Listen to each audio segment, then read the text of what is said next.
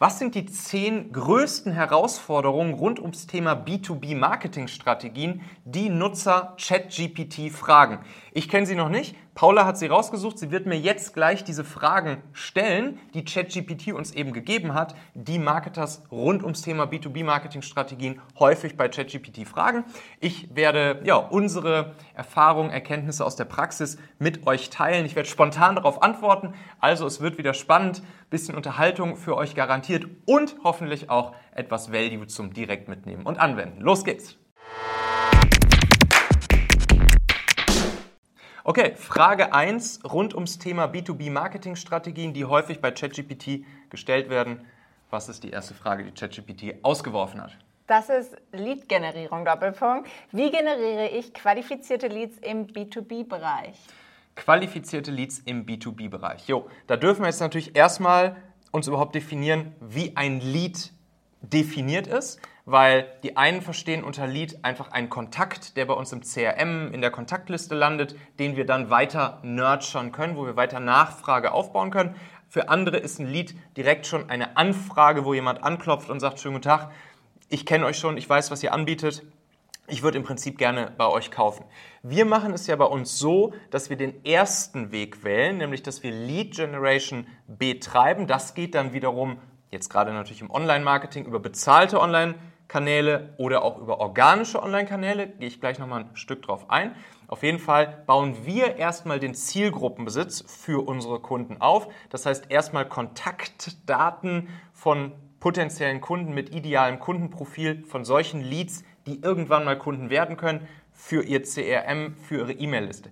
Das hat den Vorteil, dass man damit eben schon den Zielgruppenbesitz von den Plattformen LinkedIn, Google und Co. auf seinen eigenen Grund holt und eben sein Marketinghaus dann nicht auf dem gemieteten Grund von LinkedIn, Google und Co. baut, sondern dass man von dort aus dann mit den Leuten weiterarbeiten kann mhm. und Nurturing betreiben kann, Demand Generation betreiben kann etc. Naja, und natürlich, wie mache ich das? Wir, ne, gerade hier im B2B, äh, setzen da natürlich oben im Funnel sozusagen als Traffic-Quelle sehr, sehr, sehr gerne auf LinkedIn Ads. Das ist ja die Ads-Plattform, mit der man eben am laserschärfsten die richtigen Unternehmen, die richtigen Leute in den Unternehmen targetieren, ansteuern kann. Das kann natürlich auch ein Tick teurer sein, weil wir dann auch natürlich eine sehr hohe Lead-Qualität am Ende haben. Aber wenn man es richtig macht, lohnt sich das. Und äh, ja, das ist, würde ich sagen, der Weg, um erstmal Leads zu generieren. Wichtig natürlich immer, das sind dann eben diese grünen Bananen. Das sind nicht die, die morgen direkt anklopfen und kaufen wollen. Aber dafür gibt es dann ja Nurturing und Demand Generation. Vielleicht gehen wir da gleich noch ein bisschen drauf ein. Alles klar, danke dir. Frage Nummer zwei. Alles klar. Zielgruppenidentifikation. Wie finde ich meine Zielkunden im B2B-Marketing? Ja, Zielgruppen. Gruppenidentifikation bzw. Definierung des idealen Kundenprofils, das ist natürlich die Grundvoraussetzung für alles. Also wir sprechen auch manchmal mit, mit Interessenten, die sagen, ja, wir haben ja unser Produkt, aber wir wissen noch gar nicht so ganz genau, wer eigentlich unsere Zielgruppe ist, wer nachher der Entscheider im Unternehmen ist, wer der Nutzer im Unternehmen von unserem Produkt ist, etc. Und das muss man natürlich erstmal sehr, sehr, sehr laserscharf klären. Also dazu ne, braucht man einfach sozusagen diese Zielgruppenkompetenz. Einfach mal mit, mit Leuten aus der Zielgruppe sprechen, mit bestehenden Kunden sprechen, sich überlegen, okay, was waren wirklich diese Trigger-Symptome oder die, ja, die, die Pain Points, die Probleme, die sie eben hatten oder die Ziele, die sie hatten, warum sie angefangen haben, sich mit uns auseinanderzusetzen warum sie dann irgendwann entschieden haben, unser Produkt, unseren, unser Angebot, unser Service zu nutzen. Das ist eben ganz, ganz, ganz wichtig. Wir haben da so ein, ja, im Prinzip ein Schema, das wir mit unseren Kunden erarbeiten, wo wir ganz tief in diese Dinge reingehen. Und da gibt es auch so ein paar Methodiken, wie man das aus seinem Kopf, weil oftmals ist es in dem Kopf der Kunden oder unserer Kunden jetzt drin und man muss es ihnen nur entlocken. Und ja. gerade bei uns jetzt natürlich, wo wir viel IT, Software, Tech-Unternehmen als Kunden haben, da fällt es dem gemeinen Techie auch häufiger mal ein bisschen schwer, äh, so in die Psychologie reinzugehen. Aber da gibt es ein paar Techniken, wie man das ganz schön aus seinem Kopf entlocken kann. Da habe ich auch mal ein Video zu gemacht, hier im Kanal. Das verlinken wir mal äh, um, diesen, um dieses Video hier. Und da könnt ihr euch das Schema auch einmal ja, anschauen und für euch einmal erarbeiten. Das ist wirklich die absolute Grundlage für alles, weil sonst kann man nachher keinen guten Content machen, man kann nicht gut targetieren, wenn es jetzt um Ads geht etc. Also Zielgruppendefinition, super wichtig. Ja, plus dass man auch echt viel Geld verbrennen kann, ne? Wenn, man, wenn man die nicht richtig vorher gemacht hat. Genau, das ist allerdings natürlich auch noch eine Möglichkeit, dass man sich bewusst dafür entscheidet, sozusagen Marktforschung beispielsweise über Ads-Kampagnen zu machen. Das geht ja zum Beispiel auch mit LinkedIn-Ads sehr schön, dass ich wirklich sehen kann, wenn ich erstmal ne, diese sogenannten Einfangkampagnen mache, erstmal im Prinzip in den gesamten Markt herein targetiere und dann halt schaue, okay, wer interagiert mit meinen Ads, wer engaged und dann kann ich daraus wieder messen und sehen, welche Unternehmen, welche Jobtitel, welche Rollen in den Unternehmen, welche Branchen und kann dann meine weiteren Kampagnen auf diese äh, auf diese Zielgruppe sozusagen fokussieren. Das kann eine bewusste Entscheidung sein, zu sagen, ey, ich, ich, ich werfe sozusagen erstmal ein bisschen Geld an Budget einfach auf den gesamten Markt, um Marktforschung zu betreiben. Ja. Das ist eigentlich auch eine coole Art der Marktforschung, um dann später laserscharf targetieren zu können. Das kann eine Möglichkeit sein, wenn man sich einfach noch unsicher ist, wie jetzt genau die exakte Zielgruppendefinition ist. Nice, danke. Gerne. Okay, Frage Nummer drei. Entscheidungsfindung. Wie überzeuge ich B2B-Kunden von meinem Produkt oder meiner Dienstleistung? Ja, der stärkste Weg, um potenzielle Kunden, denen du gut helfen kannst, davon zu überzeugen, dass du ihnen gut helfen kannst und dementsprechend ist ihnen natürlich auch leicht machst, eine Entscheidung treffen zu können, ist meiner Meinung nach natürlich Content. Ne? Content Marketing. Nützlicher, wertvoller, hilfreicher, inspirierender Content, der den Leuten zeigt, dass ich in dem Bereich eine gewisse Expertise habe, Erfahrung habe, um ihnen eben ein wichtiges Ziel zu erfüllen oder eben einen wichtigen Engpass, ein Problem, ein Painpoint, ein Triggersymptom zu lösen, das sie eben haben. Ne? Und ja, Content kann sowas sein wie gute Videos, Artikel, die ich schreibe, Handbücher, Guides etc., die ich schreibe. Ähm, das einzige Problem bei Content Marketing ist natürlich immer, es hat eine hohe Schlagkraft, aber es hat eben eine geringe, zumindest am Anfang eine sehr geringe Skalierbarkeit, ist viel Arbeit, hat also eine geringe Schlagzahl. Und ja, dementsprechend machen wir es ja auch so, empfehlen wir ja auch einfach die Schlagkraft von Content zu nutzen, das Ganze dann dadurch skalierbar zu machen, dass man es eben mit der Schlagzahl von Performance Marketing verbindet. Ne?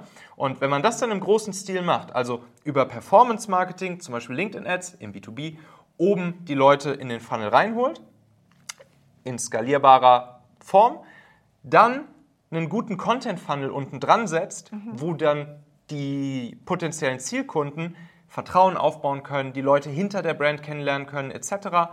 Ähm, ja, dann fällt es eben deutlich leichter, dass unten aus dem Funnel dann sozusagen auch Interessenten rausploppen, die irgendwann anklopfen und sagen, hey, ich kenne euch schon, ich weiß schon, wie ihr helfen könnt, ähm, ich, ich, ich, vertraue euch schon ein Stück weit, äh, wann geht's los? Ne? Und dann fällt natürlich ja. die Entscheidung viel leichter und viel schneller, Saleszyklen werden verkürzt, etc.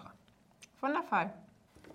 Frage Nummer vier. Du hattest es ja gerade schon ein bisschen angekündigt, und zwar Content-Erstellung. Und zwar, wie erstelle ich hochwertigen Content, der im B2B-Bereich relevant ist? Ja, Content-Erstellung, das ist für sehr, sehr, sehr viele ne, ja. der allergrößte Pain. Und das ist auf jeden Fall auch ein Pain, den wir ja immer für unsere Kunden versuchen zu lösen, ihnen dabei zu helfen, das Ganze skalierbar zu machen.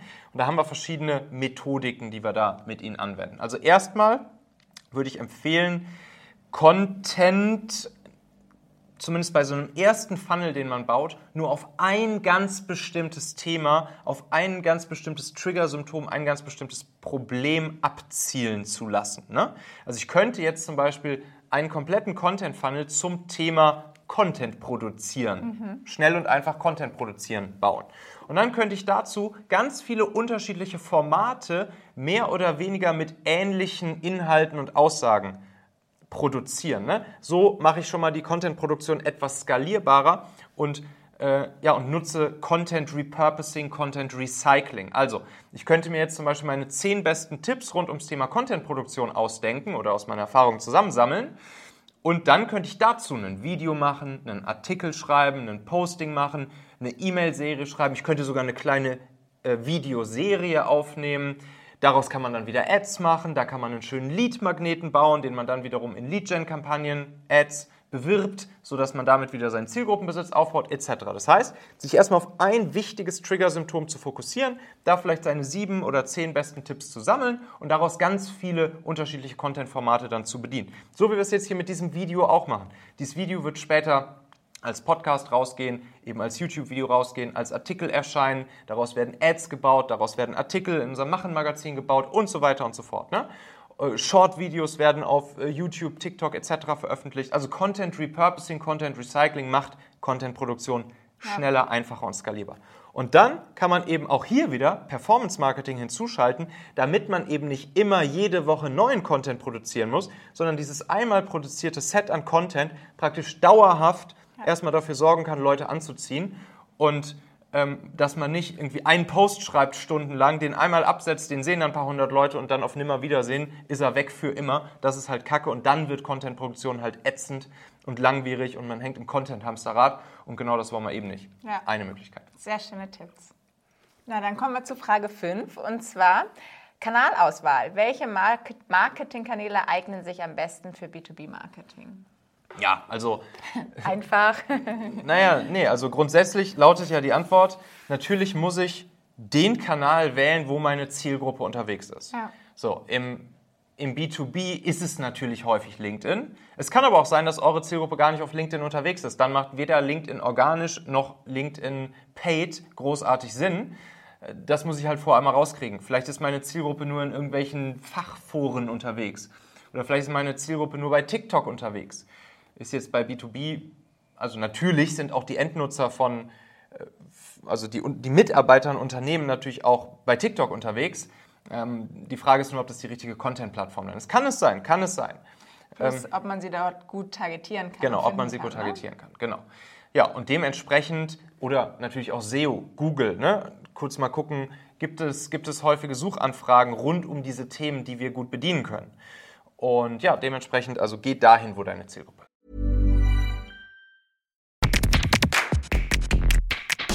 Meine lieben Podcast-Hörer, wenn dir gefällt, was du hier regelmäßig hörst, dann würde ich dir empfehlen, auch hin und wieder mal in meinem YouTube-Kanal vorbeizuschauen.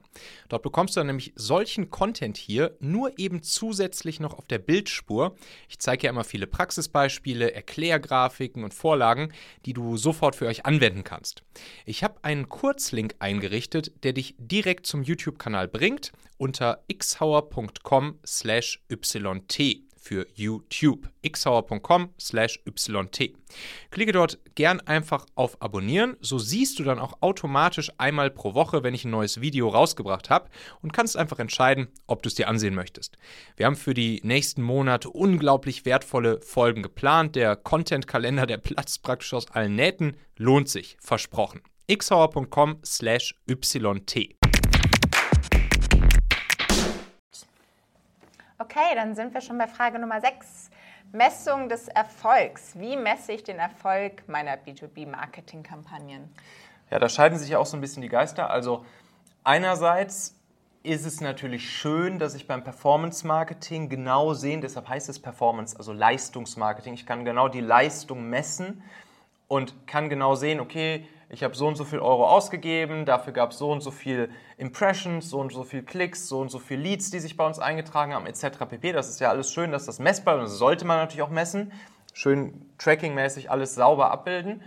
Tracken dann auch hinten raus über UTM-Parameter, gucken, wo sind die Leute initial hergekommen und so weiter und so fort. Kann man alles super einrichten. Gleichzeitig ist natürlich auch so eine, so eine User Journey einfach nicht linear und geht häufig ja. wild durcheinander. Und man kann häufig Dinge auch am Ende gar nicht mehr messen. Das ist ja das, was man dann im B2B-Marketing auch häufig so das Dark Social oder den, den Shadow Funnel nennt oder so. Leute googeln, Leute sehen was von dir, dann äh, gucken Leute nochmal woanders, dann sehen sie sich nochmal woanders und man weiß am Ende gar nicht mehr so ganz genau, wo sie herkommen. Und deshalb ist auf jeden Fall auch ganz wichtig, dass man die Leute eben auch sozusagen die, die, diese Selbstattribution machen lässt. Also auch wirklich einmal abfragt im ersten Gespräch oder so, hör mal, wie hast du denn eigentlich initial von uns gehört und was war so der Kanal, wo du hergekommen bist? Ne? äh, weil man einfach darüber auch diesen Shadow Funnel, Dark Social etc. natürlich nochmal gut mit abfragen kann. Man Ja. kann das auch direkt als Feld noch mit auf der Webseite einbauen, wo die Leute sich eintragen können und so. Das auf jeden Fall mitmachen, weil dieses qualitative Messen halt gerade im B2B auch super, super, super wichtig ist. Ja, habe ich auch die Erfahrung gemacht, dass da nochmal ganz andere Sachen bei rauskommen, wenn man die Leute wirklich fragt. Dann erzählen sie einem vor allem auch diesen ganzen Weg, den sie gegangen sind. ja. Ne? Und das ist immer ganz spannend zu hören. Ja, cool. Frage Nummer sieben, und zwar die Budgetierung. Wie setze ich mein B2B-Marketing-Budget effektiv ein? Ja gut, da ist natürlich die Frage, mache ich vor allen Dingen organisches Marketing, mache ich vor allen Dingen Performance-Marketing oder mache ich das, was wir empfehlen, beides miteinander zu kombinieren. Ich gehe jetzt einfach mal von dem aus, so, so wie wir es halt mit unseren Kunden bauen. Da ist ja der Hauptkostenblock natürlich das Werbebudget, neben natürlich entweder den Mitarbeitern oder den externen Leuten, die ich halt bezahlen muss, damit sie das Ganze auf die Straße bringen. Also wenn wir es dann for you für unsere Kunden machen, dann halt uns. Oder wenn wir es unseren Kunden zeigen, ihnen beratend zur Seite stehen, dann eben die internen Marketing-Mitarbeiter, klar. Aber ja, wenn wir jetzt mal rein vom Werbebudget ausgehen, dann sollte man, LinkedIn-Werbung jetzt vor allen Dingen, womit ich mich halt am besten auskenne, sollte man mal mindestens so 80 bis 100 Euro am Tag Werbebudget investieren können. Man sollte hinten raus einen Customer Lifetime Value in Bruttomarge gerechnet für neuen Kunden von mal so mindestens 10.000 Euro haben, damit sich auch wirklich LinkedIn-Werbung lohnen kann und damit man eben auch genug Luft hat, den, den Funnel profitabel aufzusetzen, profitabel aufzubauen. Und dann haben wir im Prinzip ja immer diese drei Ebenen in so einem kompletten Demand-Gen-Funnel. Erstmal so Awareness-Kampagnen, dann Lead-Gen-Kampagnen, dann Conversion-Kampagnen. Und da empfehle ich eigentlich in der Regel immer so, dass man so ungefähr, ja, sagen wir mal 30 bis 40 Prozent für Awareness, 30 bis 40 Prozent des Budgets für Lead-Gen und dann bei den Conversion-Kampagnen dann vielleicht nochmal 20, 30 Prozent laufen hat. Beziehungsweise, wenn man die Conversion-Kampagne nutzt, um zum Beispiel ein Webinar zu machen, was wir sehr, sehr, sehr stark empfehlen, dann kann man auch für die zwei Wochen vor dem Webinar einfach mal alles dorthin shiften oder fast alles dorthin shiften, um das Webinar einmal wirklich dann nochmal aufzuladen mit Leuten, die im Retargeting dann wieder angesprochen werden. Ähm, ja, und so ungefähr. Ne? Und nach oben gibt es natürlich nach oben offen. Äh, dann, klar, die Skalierung hat nochmal andere Herausforderungen, aber natürlich nach oben offen kann ich natürlich alles an Budget einsetzen. Und ich würde sagen, eben mindestens mal das, was ich gerade gesagt habe. Okay, nice. Frage Nummer 8 und die ist spannend. Personalisierung. Wie kann ich meine B2B-Marketingstrategie für individuelle Kunden anpassen? Okay, also bei Personalisierung geht es jetzt hier nicht um die Person, also sozusagen die, die, ja, die Brand zu personalisieren, Genau. sondern es geht darum, wie kann ich es auf, die- auf meine Zielkunden anpassen. Ja, da würde ich jetzt eigentlich sagen, das geht natürlich eigentlich erst ein Stück weiter unten im Funnel, zumindest wenn ich skalierbares Marketing aufbauen will. Also klar, ich kann natürlich, ne, wenn ich jetzt, ich kann natürlich auch einfach anrufen. Also ich muss noch, ich muss noch nicht mal einen kompletten Marketing-Funnel bauen oder so ich kann auch einfach potenzielle Kunden anrufen und dann natürlich auf deren Unternehmen, auf deren besondere Anforderungen etc. pp. eingehen. Dass, ne, oder ich kann auch hinfahren, klopfen, sagen, schönen guten Tag, ich hätte hier was für Sie, was Ihnen helfen könnte. Das ist natürlich maximale Personalisierung. Aber ich gehe jetzt ja hier mal von einem vernünftigen Marketing-Funnel aus, den wir aufsetzen, wo das Ganze natürlich skalierbarer sein soll.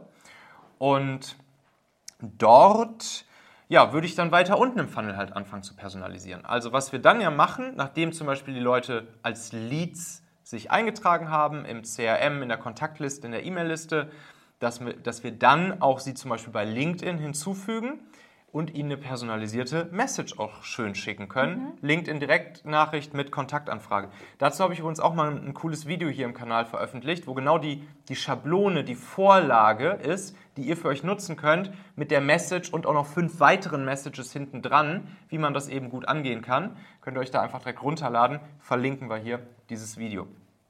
Das ist ein schöner Weg der Personalisierung. Ja. Dann unten raus natürlich, wenn ich jetzt ein Webinar anbiete, kann ich auch Fragen natürlich am Ende beantworten, kann, kann auf die Fragen der Teilnehmer eingehen, kann auf die persönlichen Fragen der Teilnehmer alle am Ende, bis, bis keine Frage mehr offen ist, kann ich sie persönlich beantworten.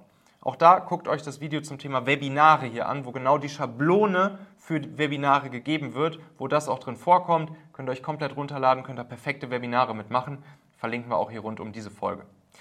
Und ja, und dann natürlich, wenn wir dann den Übergang vom Marketing zu, zu Sales uns anschauen, klar, Salesgespräch, da machen wir es ja auch so, dass wir dann natürlich ganz individuell personalisiert die Strategie einmal gemeinsam erarbeiten, auf die exakte äh, Situation dieses potenziellen Kundens, um dann halt natürlich auch herausfinden zu können, okay, können wir ihm helfen oder nicht. Ja. Das ist natürlich auch sehr schöne Personalisierung. Ja. Und eigentlich auch noch ganz oben angefangen, wenn es manchmal möglich ist, das ABM-Marketing, also Account-Based Marketing, wenn man da halt wirklich konkrete Konzerne erreichen will und dann natürlich diese direkt ansprechen kann, weil man nur diese targetiert. Also mit sowas ja. kann man natürlich auch sehr ja, schön ja, arbeiten. Ja, ne? tausendprozentig. Ne? Da haben wir auch sehr schöne Kampagnen, wo dann ja wirklich nur zum Beispiel ein einziges Unternehmen angesprochen ja. wird. Und da kann man dann natürlich auch in den Ad-Copies, Ad-Creatives und so, kann man dann auch ja wirklich das Unternehmen zeigen, die Marke, die, das Logo des Unternehmens etc. pp. Da gibt es richtig, richtig coole Strategien. Ja. ja. Okay, vorletzte Frage. Nummer 9, die Wettbewerbsanalyse. Wie analysiere ich meine Konkurrenz im B2B-Markt? Ach, ich bin eigentlich gar nicht so ein großer Freund von Wettbewerbsanalyse. Also natürlich sollte man wissen, was der Wettbewerb tut, man darf sich auch gerne mal inspirieren lassen von dem, was man so, was weiß ich, auf deren Webseite sieht, etc. Natürlich gucken wir uns immer super gerne an, schalten die schon LinkedIn-Ads? Wenn ja, wie? Ähm, was machen sie gut, was machen sie nicht gut, was wollen wir besser machen? Ne? Logisch. Also das sollte man sich natürlich auf jeden Fall angucken. Ansonsten darf man, finde ich, auch sich nicht so sehr davon verrückt machen lassen, was andere tun und vor allen Dingen, ganz wichtig, sollte man nicht automatisch denken, dass das, was die anderen tun, unbedingt schon der Weg ist, den wir auch einschlagen sollten, weil die auch nur rumprobieren und auch nur gucken mhm. und austesten und iterieren und so weiter und so fort. Natürlich sieht man dann häufig Dinge, wo man sich denkt, ah, das ist eine gute Idee, das will ich auch mal ausprobieren. Aber auch da kann man dann wieder adaptieren, überlegen, wie kann man es noch besser machen. Und dementsprechend, ja, würde ich, also ich persönlich gucke mir es an, analysiere, lass mich inspirieren, aber ich mache jetzt keine riesengroßen Analysen, Tabellen etc. mit Vergleichsdingern, äh, Positionierungscharts und sonst irgendwas, wie man das aus einem klassischen Businessplan kennt. So bin ich zumindest gestrickt. Äh, ich weiß anderen, die etwas analytischer vielleicht an so eine Sache rangehen, denen hilft das dann, aber das ist zumindest meine Meinung dazu. Danke dir. Okay, kommen wir zur letzten Frage, Nummer 10, und zwar die Königsdisziplin, und zwar langfristige Kundenbindung. Wie baue ich langfristige Beziehungen zu meinen B2B-Kunden auf und halte sie aufrecht? Langfristige Beziehungen zu unseren B2B-Kunden. Ja, also auch wieder verschiedene Ebenen. Ne? Einerseits, klar, will ich natürlich versuchen, möglichst geile Ergebnisse zu liefern, sodass ich möglichst das Problem für sie löse, warum sie mich gebucht haben, das Ziel erreiche, warum sie mich gebucht haben, das ist klar. Dann, was, was für uns auch immer ein ganz wichtiger Hebel hier der Kundenbindung ist, ist eigentlich, dass wir unseren Kunden auch permanent eigentlich ja, sozusagen unser Wissen weitergeben und und sie selbst dadurch auch ein Stück weit immer mehr ausbilden. Also ne, es gibt ja zum Beispiel viele Agenturen so im Online-Marketing-Bereich, die überhaupt nicht sich in die Karten gucken lassen oder ihren Kunden, die ihre Strategien gar nicht veröffentlichen, die, wo, also wir kriegen ja manchmal die krassesten Sachen mit, dass, dass die Agenturen noch nicht mal die KPIs und so weiter und so fort irgendwie transparent ihrer Kunden, ihrer ne? Kunden ja. noch nicht mal transparent reporten. Ähm, und, und da sind wir halt komplett anders unterwegs und machen ja komplett auf plus dass wir auch alles in unserem internen Mitgliederbereich, Trainingsbereich etc.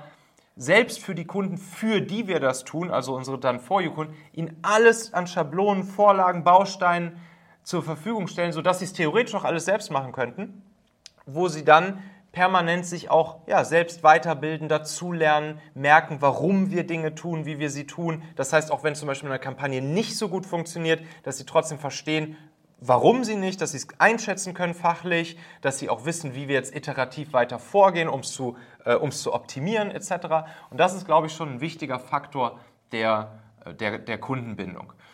Und ja, wenn man jetzt so auf die, auf die kaufmännische Seite schaut, klar, da versucht man dann natürlich auch irgendwie von vornherein Erwartungsmanagement zu machen, dass man auch eine langfristige Zusammenarbeit anstrebt, und jetzt nicht nur mal so einen kurzen, kurzen Test oder so fährt, was in so einem B2B-Marketing ja eh im Prinzip nicht geht, weil die Saleszyklen halt lang sind etc.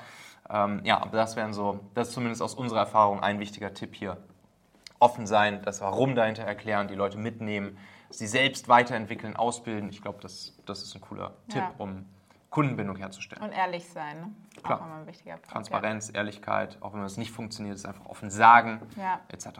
Ja, sehr cool. Ich glaube, ChatGPT wäre stolz auf dich. Ja, das ist halt die Frage, ne? Okay, gut, alles klar. Ja, vielen Dank. Ja, danke dir. Abonniert hier gerne mal den Kanal. Schaut euch auch nochmal die anderen Videos an, die wir hier rund um diese Folge verlinkt haben. Ne, da gibt es dann immer noch tieferen Content dazu. Und ja, ist eigentlich auch ein cooles Content-Format. Könnt ihr euch eigentlich auch direkt mal merken, Content-Produktion schneller und einfacher machen. Einfach hier die Fragen aus ChatGPT, die eure Zielgruppe halt regelmäßig dort stellt, rausziehen, Content dazu machen, fertig. Bye.